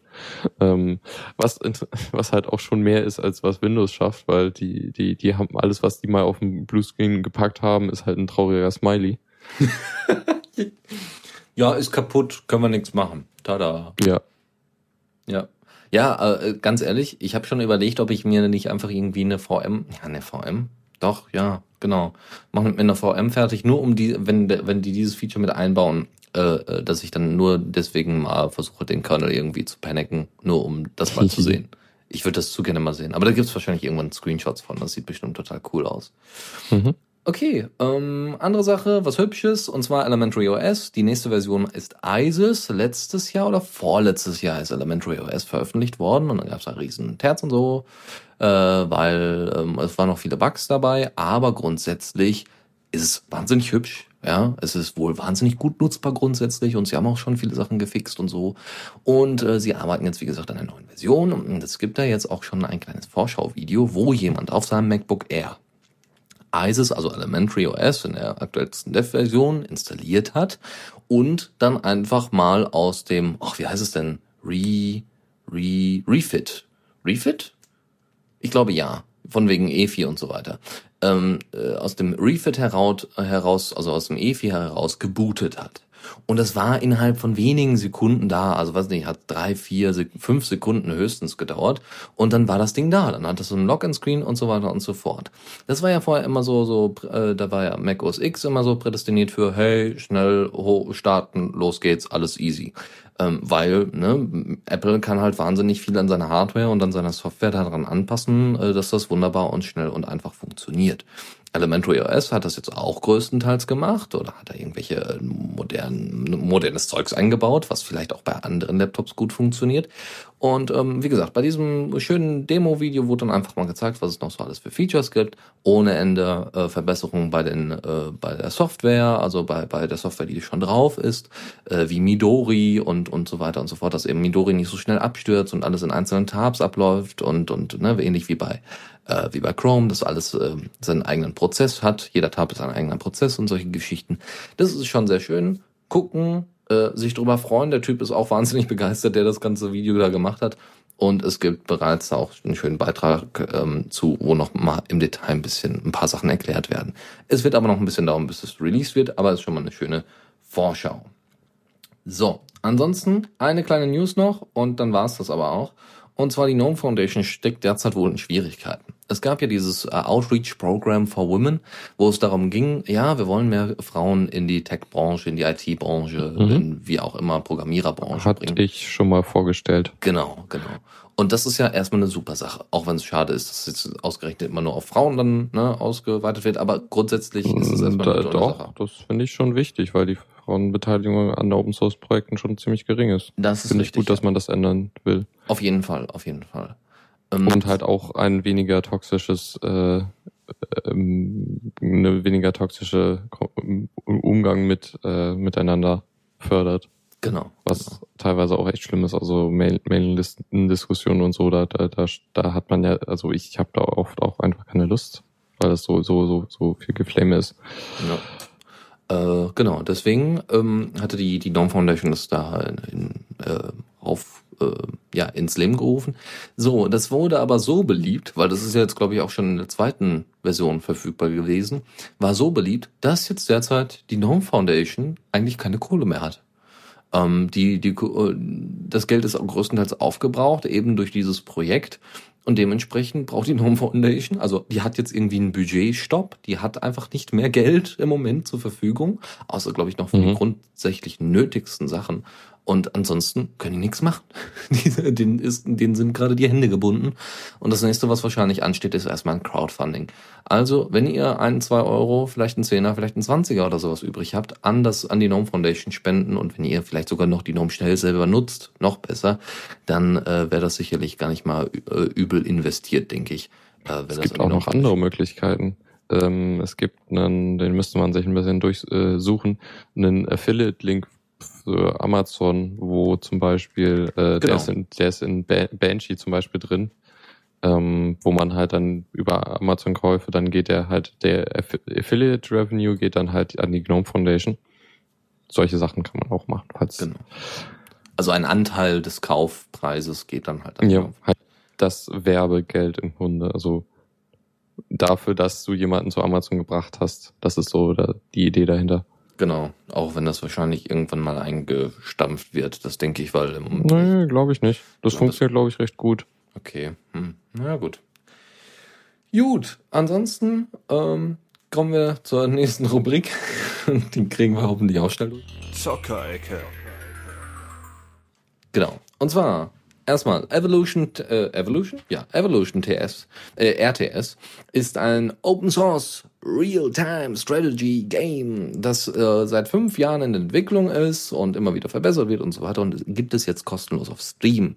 Wer das also mal sich abgreifen möchte, einfach holen und also jetzt, das ist keine, soweit ich das richtig verstanden habe, keine keine besondere Aktion, sondern es ist Open Source und dementsprechend ist es kostenlos verfügbar und es soll wohl richtig gut sein. Und durch Greenlight, durch die Steam Greenlight Aktion, haben Leute das hochgevotet, dass sie gesagt haben, wir wollen dieses Spielchen auch auf Steam haben, damit man es darüber installieren kann und die ganzen zusätzlichen Features auch noch dabei hat.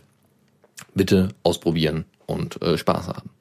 Ähm, dann gab es ohne Ende Ankündigungen von Spielen, die jetzt in Zukunft kommen werden, unter anderem Wasteland 2, das war wohl der Vor, also Wasteland 1 oder Wasteland überhaupt, war wohl der Vorgänger von Fallout.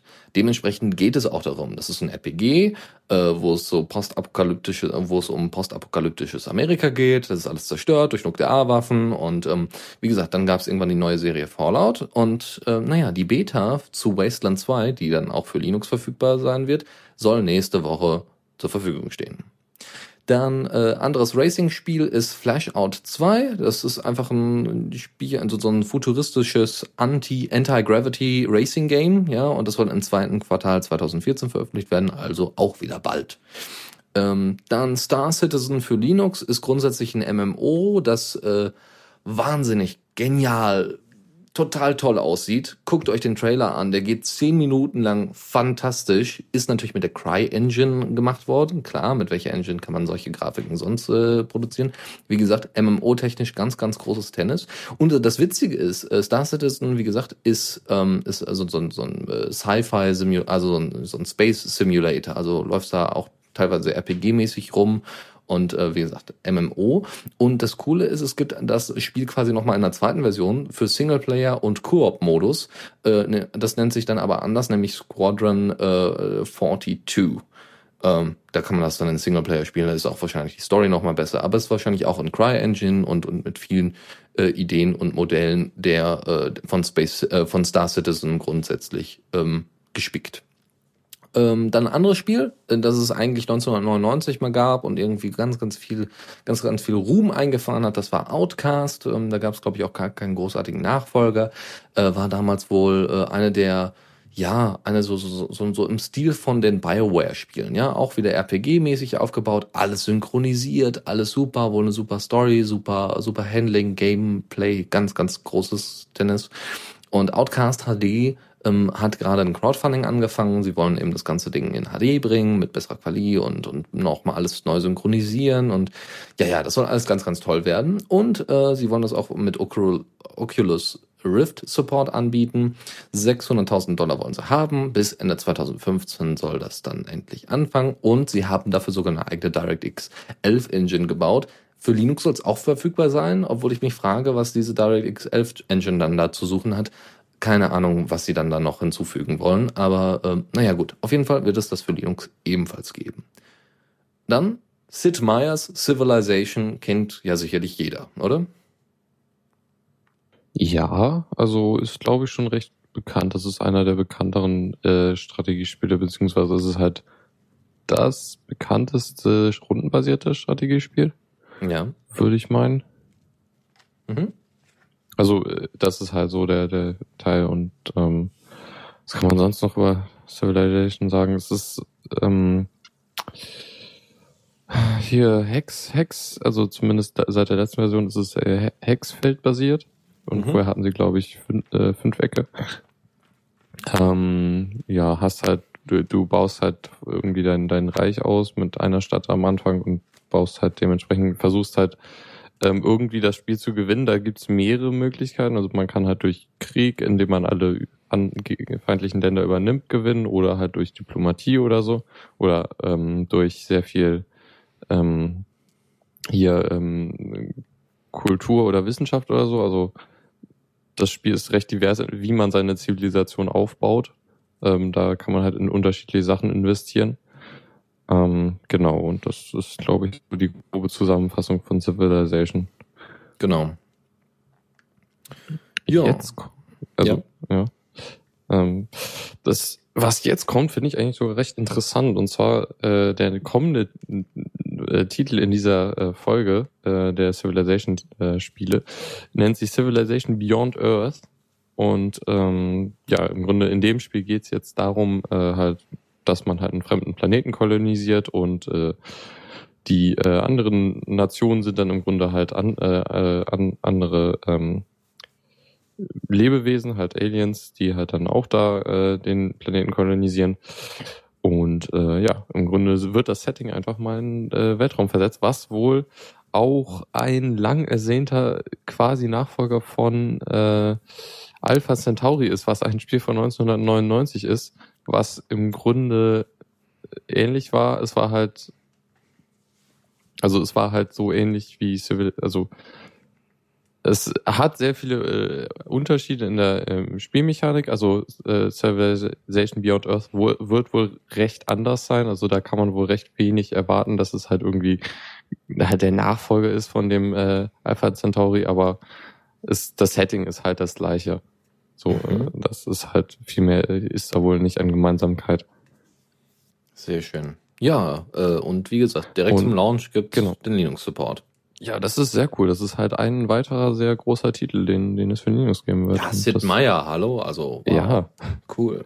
Und ja, Leute, da bin ich auch gespannt auf das Spiel. Das würde ich mir fast dann, würde ich mir überlegen zu kaufen. Vielleicht dann auch in einem Sale oder so. Mhm. Aber ein anderes Spiel, was du ja schon hast und was du total toll findest, ist FTL Faster Than Light. Ja, Faster Than Light ist super. Und äh, es gab jetzt äh, einen kostenlosen Content-Patch, äh, die sogenannte Advanced Edition. Und die hat sehr viele Sa neue Sachen dazu gebracht. Es gibt eine neue Spezies äh, und halt dementsprechend neue Raumschiffe und so. Ähm, ziemlich viele neue Events, neue Waffen und so. Und eigentlich haben sie echt viel, viel dazu gepackt. Äh, was das Spiel nochmal recht interessant wieder gemacht hat. Also man kann halt noch mehr äh, nochmal wieder, also wenn man irgendwie nicht mehr nicht mehr äh, ähm, hier was äh, also wenn man keinen Spaß mehr an der alten Version hatte, dann äh, kann man hier nochmal richtig viel erleben drin. Ähm, auch schön ist, dass man die Schiffe, die konnte man vorher nur durch bestimmte Quests äh, freischalten, die halt zufällig waren und teilweise echt schwer zu äh, erreichen sind, weil du musst halt im richtigen Sektor sein und mit der richtigen Ausrüstung und so.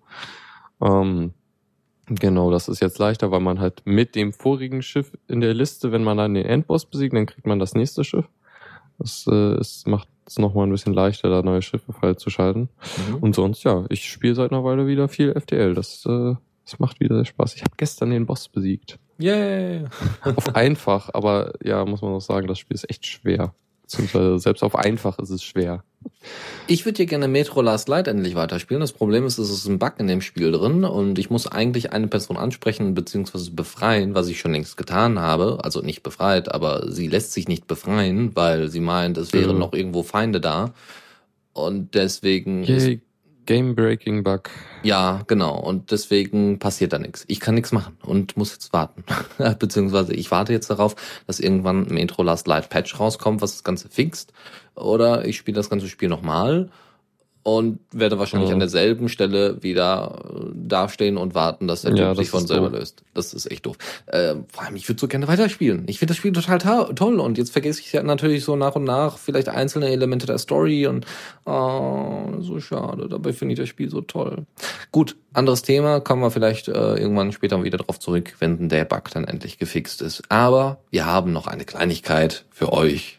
Kommando der Woche. Was ist es denn diesmal? Äh, ein Kommando, mit dem man äh, GIFs generieren kann, und zwar aus YouTube-Videos. Mhm. Nennt sich WGIF. Total cool. Ja, also es äh, kann den, den, äh, den Nutzen schon sehen. Ähm, man kann halt sagen, äh, halt, äh, also man kann, also er nimmt nicht unbedingt das ganze Video, sondern halt nur einen Teil. Also man kann sagen, hier fängt's an und dann sollst du so und so viele Sekunden davon nehmen wie groß es sein soll und so. Ähm. und es gibt direkt einen Upload zu Im Image, im, im, wie spricht man das aus? Imager? Keine Ahnung. Ja, also man kann sein Bild, sein generiertes Gift dann auch direkt hochladen. Sehr cool. Was ich mir gerade, ich, ich, ich habe direkt einen Anwendungsfall dafür. Ich lade mir von iTunes oder sonst woher Rick Astley runter als MP3-Datei und nimm dann das Video auf und pack das komplett, das komplette Musikvideo als GIF in die, oh, in die Rickroll-Datei. Ja. Eine Sache fände ich noch interessant und zwar, äh, dass er automatisch die Untertitel oder bestimmte, dass man sagen kann, dass er Untertitel mit einbinden soll. Das ist vielleicht noch eine gute Idee. Untertitel.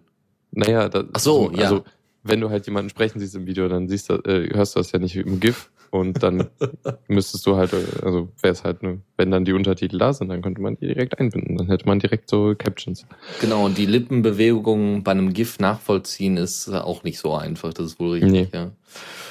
Okay, gut. Ähm, dann kommen wir zu dem, was, was eigentlich Kommando der Woche auch schon ist. Tipps und Tricks.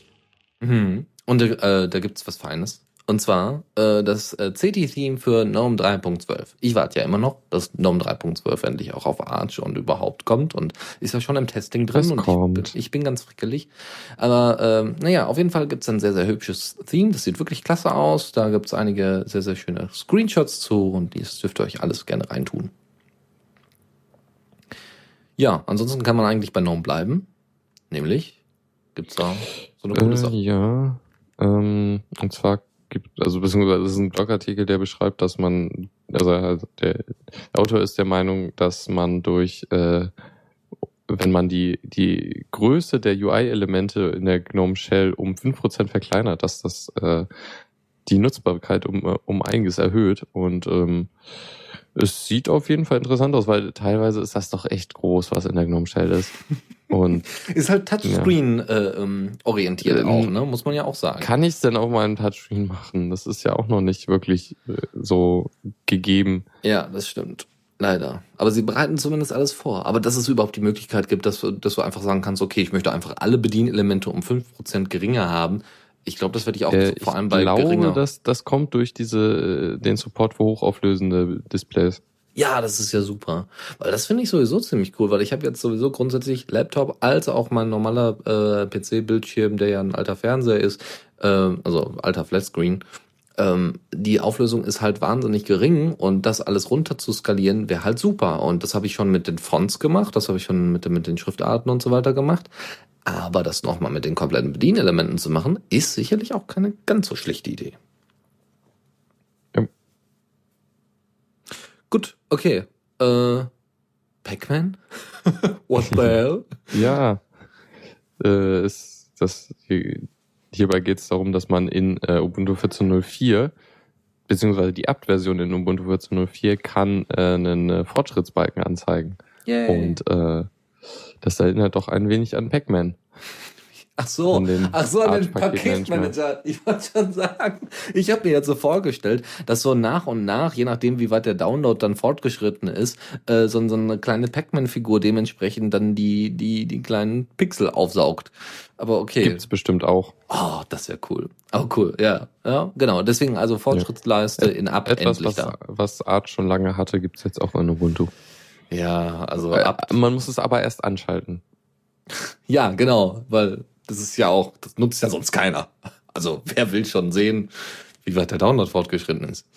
Äh, äh, nebenbei bemerkt, ist Abt übrigens in 1.0, da haben wir, sind wir heute nicht drauf eingegangen, ist auch nicht so Äh, wichtig, ist, aber war das nicht ein April-Scherz? war das so ein April-Scherz?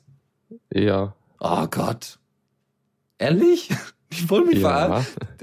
Version zu Hast du dir 1.0. angeguckt, was da drin ist? Naja, ich habe es nicht gesehen. Ich habe es nicht genauer angeguckt. Okay, das war ein April-Scherz? Oh Gott, ich bin Ja, ganz... sie haben die Kompatibilität mit äh, Java äh, zerstört. Ah, weil okay. Sie, weil sie, weil sie ähm, alle apt-Kommandos in ein einziges apt-Kommando äh, verbunden haben und das Kommando apt gibt es halt schon in, in äh, Java, in der Sun Java. Okay. Oh Gott. Äh, ja. Äh, Gut zu wissen. Ja, gut zu wissen. Für die Leute, die es dann nicht mitbekommen haben, so wie ich, die wissen dann, dass das ein April ist. Solche Penner. Ehrlich, unfassbar. Gut, hätte ich mir im Detail mal angucken müssen, das ist richtig. So, vielleicht was für die künstlerischen Leute unter euch, die auch mit Kameras gut umgehen können und natürlich alle Sachen entweder unter CC Zero, CC BY oder sonstige äh, remixbare Bildlizenzen setzen. Äh, die haben sicherlich auch Interesse an Videozeugs, unter anderem auch an Timelapse. Und da haben wir einfach mal einen äh, kleinen Linktipp. Es gibt einen Blogbeitrag zum Thema Timelapse mit Ubuntu und einer Canon-Kamera, wie das äh, verfügbar und möglich ist. Und äh, den könnt ihr euch einfach mal angucken, durchlesen und äh, einfach mal eure Sachen vielleicht auch auf Diaspora auf YouTube und dementsprechend äh, verbreitend äh, posten. Wäre sicherlich eine coole Sache. Oder einfach mal an uns schicken, dass es funktioniert hat. Äh, Je nachdem, ne? Kommentar at the Radio CC oder per privater Nachricht direkt an uns äh, über Diaspora. So, wir gehen jetzt ins sonnige Kalifornien. Ja, einen Moment. Mir wurde im Chat gesagt, dass man Pac- Pac-Man in, äh, in Pac-Man als Fortschrittsbalken benutzen kann. Really? Um jetzt rauszufinden, wie das geht. Oh, das will ich auch haben. Das will ich haben. Okay. Soll, soll ich dann die Nachricht machen, während du da noch, weiß ich nicht, Sachen vorbereitet Äh, ich sind? finde anscheinend nicht. Es ist ein bisschen schwer nach Pac-Man in Pac-Man zu suchen. Ja, alle, da kriegst du wahrscheinlich Links zu der Matrix-DVD oder so. Oder zu, zu Inception. hm. Pac-Man in Pac-Man. Äh, So, was hatten wir? California, Äh, wir wollten nach ins sonnige. Kalifornien. Genau, äh, California ist äh, in diesem Fall ein äh, Kalendertool für GNOME von Yorba, die Leute, die auch den Mailclient Geary gemacht haben. Mhm. Und äh, es ist ein recht minimalistischer ähm, Mail-Client, der ähm, auch äh, ähm, recht gut aussieht und halt auch eigentlich nur das Nötigste kann, was ich auch recht interessant finde, weil ich muss halt Evolution benutzen, wenn ich halt in der GNOME Shell irgendwie Zeug an, an, angezeigt kriegen haben will. Ähm, deshalb werde ich mir den mal anschauen. Mhm. Ja, ich, ich Ähm, nutze er grundsätzlich kann- Evolution. Also, Ja, Deswegen ich- er, er kann, ja, nee, ich, ich Thunderbird für Mails sind mir lieber. okay. Ähm, ja, äh, California kann auch äh, Webcall äh, und damit auch äh, im Google Calendar. Allerdings wird da in Zukunft noch ein bisschen besserer Support kommen, dass man halt direkt seine Google Kalender auswählen kann. Und ja, das, also es ist recht simpel und tut halt das, was es tun soll. War anscheinend recht gut. Sehr schön, sehr, sehr schön. Ja, äh, genau. Dann noch eine andere Geschichte. Vorlagen in Nautilus anlegen für mh, Dokumente, glaube ich. Ne? Mhm. Was auch nicht so schwer ist. Man tut einfach seine Vorlage in den äh, Templates-Ordner. Tada! ja, gut. Wer es noch nicht wusste, also ich habe es tatsächlich auch erst vor einem Jahr, glaube ich, mitbekommen. Nee, vor zwei Jahren. Äh, irgendwann in, Ubuntu, dann war, lag irgendwas in den Vorlagen drin. Also da heißt es dann ja auch auf Deutsch dann auch Vorlagen. Und äh, Rechtsklick habe ich sonst File Manager nicht so oft, außer vielleicht Copy-Paste, aber dann mache ich auch über Tastatur. Ja, deswegen war ich sehr verblüfft. Aber gut, äh, das packt man dann einfach nochmal hinzu, wer es noch nicht wusste. Ähm, ja, ansonsten noch äh, Informationen zu, wer, wer einfach LibreOffice mal in Daily Builds haben möchte, also die aktuellste LibreOffice-Version, weil da ein super Feature bei ist oder sowas. Äh, da gibt's auch einen Link zu. Und äh, wer mal PDFs in der Sandbox öffnen möchte, äh, der kann das auch in Fedora machen. Das ist extra vom Fedora-Blog. Ähm, das wird aber sicherlich auch auf anderen Linux-Distributionen du- durchaus möglich sein. Ein kleiner letzter Tipp ist noch Unmark It. Und Unmark It ist ein, ja, auf der einen Seite ein Portal, als auch, also ein Dienst, ein Service, als auch ein, äh, ja, auch, als auch Software, ähm, was, äh, wenn ihr zum Beispiel ähnlich wie bei äh, Pocket einfach Weblinks und so weiter in Read It Later packt oder überhaupt, wenn ihr eure Lesezeichen irgendwie organisieren wollt, dann könnt ihr das am besten tatsächlich über Unmarket machen, weil es da bestimmte ja, Motivationen dazu gibt, sich diese äh, Bookmarks nochmal anzugucken. Das Problem habe ich bei der OwnCloud zum Beispiel. Ich äh, äh, safe zwischendurch mal Sachen in der OwnCloud, weil ich die interessant finde und werde sie nie wieder lesen. Und äh, Unmarket hat da so bestimmte Elemente, die einen dazu bringen, das wieder zu lesen. Nicht nur, weil das Design wahnsinnig hübsch ist, sondern auch, weil die Organisation da sehr gut stattfinden kann. Auch per Text kann man die Dinge ordnen und so. Und wenn man das bei sich selber aufsetzt, ist das sicherlich ganz hilfreich. Deswegen ein letzter Tipp. Ähm, kann, also äh, unterstützt er solche Services wie Pocket oder äh, re, ähm, nicht äh, ähm, Instapaper war es, glaube ich, das andere. Äh, Also da, kann man, ich, kann- da, da also- fragst du mir was. da- hier steht halt ähm, die, äh, dass man das Ja, Import, Import geht. gibt's halt nur in der nur in der äh, Gekaufversion, nicht in der Kostenversion. Mhm. Was Ja, ein, das kann gut äh, ein sein. bisschen schade finde. Ja, aber da das GitHub-Zeug ist, wird sicherlich da auch. Ja, das Ding ist halt, ich habe halt meine äh, Lesezeichen halt schon überall woanders und der das habe keine Lust, das nochmal einzubinden, deshalb ist das ein bisschen doof. Ach, was, warte, ich habe die bei Mozilla liegen, das ist alles easy. Die sind. Ja, du musst die trotzdem manuell übertragen, weil der Import kostet. Äh, Es sei denn, du willst natürlich zahlen. Hä? Nee, nee, ich meine, ich meine, ich, nutze ja nicht Unmarket. Ich nutze einfach ganz normal äh, easy und die Mozilla Sync Geschichte, Firefox Sync. Okay. Ja, ansonsten, ich guck gerade noch, gibt's noch irgendwas, was wir machen müssen? Ich glaube nicht, wir sind durch. Ähm, Äh, äh, ja. Läuft denn immer noch der Autostream? Gerade gab's äh, ja, Meldungen ich, im Chat. ich sehe gerade, dass hier äh, gerade äh, ja, ja, ja, ich sehe hier gerade, dass gerade äh, Daten verschütt gehen. Aber das ist alles auf der Aufnahme drauf, deswegen ist es nicht so problematisch. Ist natürlich nicht schön, aber ich kann leider gerade nichts dagegen unternehmen. Ähm, er, er baut Okay. auch gerade wieder weiter auf. Also mal ver Ja, verliert er. äh, wir sind wohl auch wieder da. Okay, wahrscheinlich in schlechter Quali, aber ja, jetzt ist er wieder fast vollständig. Okay, gut, das soll es dann äh, auch gewesen sein für diese Sendung. Wer den letzten Tipp nicht mitbekommen hat, kein Problem. Das gibt's alles per Podcast ähm, und das auch relativ fix inzwischen. Ja, wir haben uns ja Mhm. da äh, an die eigene Nase gefasst und auch äh, versuchen, das immer schneller und besser und toller zu machen.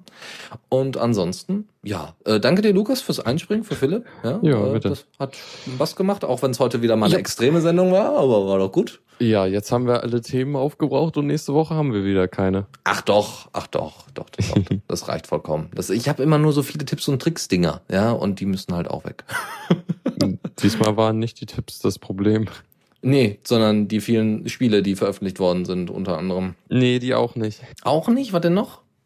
Die Spiele waren aber der, auch. Der Newsflash war total voll. Und Ja. die, das, der, wir haben, glaube ich, 20 Stimmt Minuten für, für, fürs Repo gebraucht. Wir sind einfach gut, ja. Also wir haben jetzt, glaube ich, alles aus der Open Source Szene abgedeckt. Ich habe sogar gerade noch mal in den Feed reingeguckt, also in den Feedreader reingeguckt.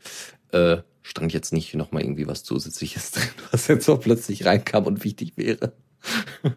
okay, wir sind durch. Ähm, wie gesagt, danke fürs Zuhören, danke fürs Mitmachen und äh, wir hören uns dann in, also mich hört er in zwei Wochen, Lukas hört er wahrscheinlich in einer Woche, wenn Fall dran streamt, wahrscheinlich. Ja, ich, ich muss ja mein Notebook wieder wegschicken morgen. Ja, sowas Blödes. Ah, ja, Ja, und ansonsten, wie gesagt, in zwei Wochen hört er dann auch wieder Philipp. Und ähm, ja, dann noch einen schönen Abend, schöne Ostern, wer auch immer sie feiert, ja, also äh, whatever. Schöne Mini-Ferien. Und dann hören wir uns demnächst wieder. ciao, ciao. Ciao. Vielen Dank fürs Zuhören. Die Shownotes findet ihr auf theradio.cc zusammen mit dem Mitschnitt und dem RSS-Feed der Sendung. Solltet ihr Ideen oder Themen für uns haben, dann schreibt uns einfach an kommentar at theradio.cc. Wir freuen uns immer über konstruktive Kritik zur Sendung. Bis in einer Woche.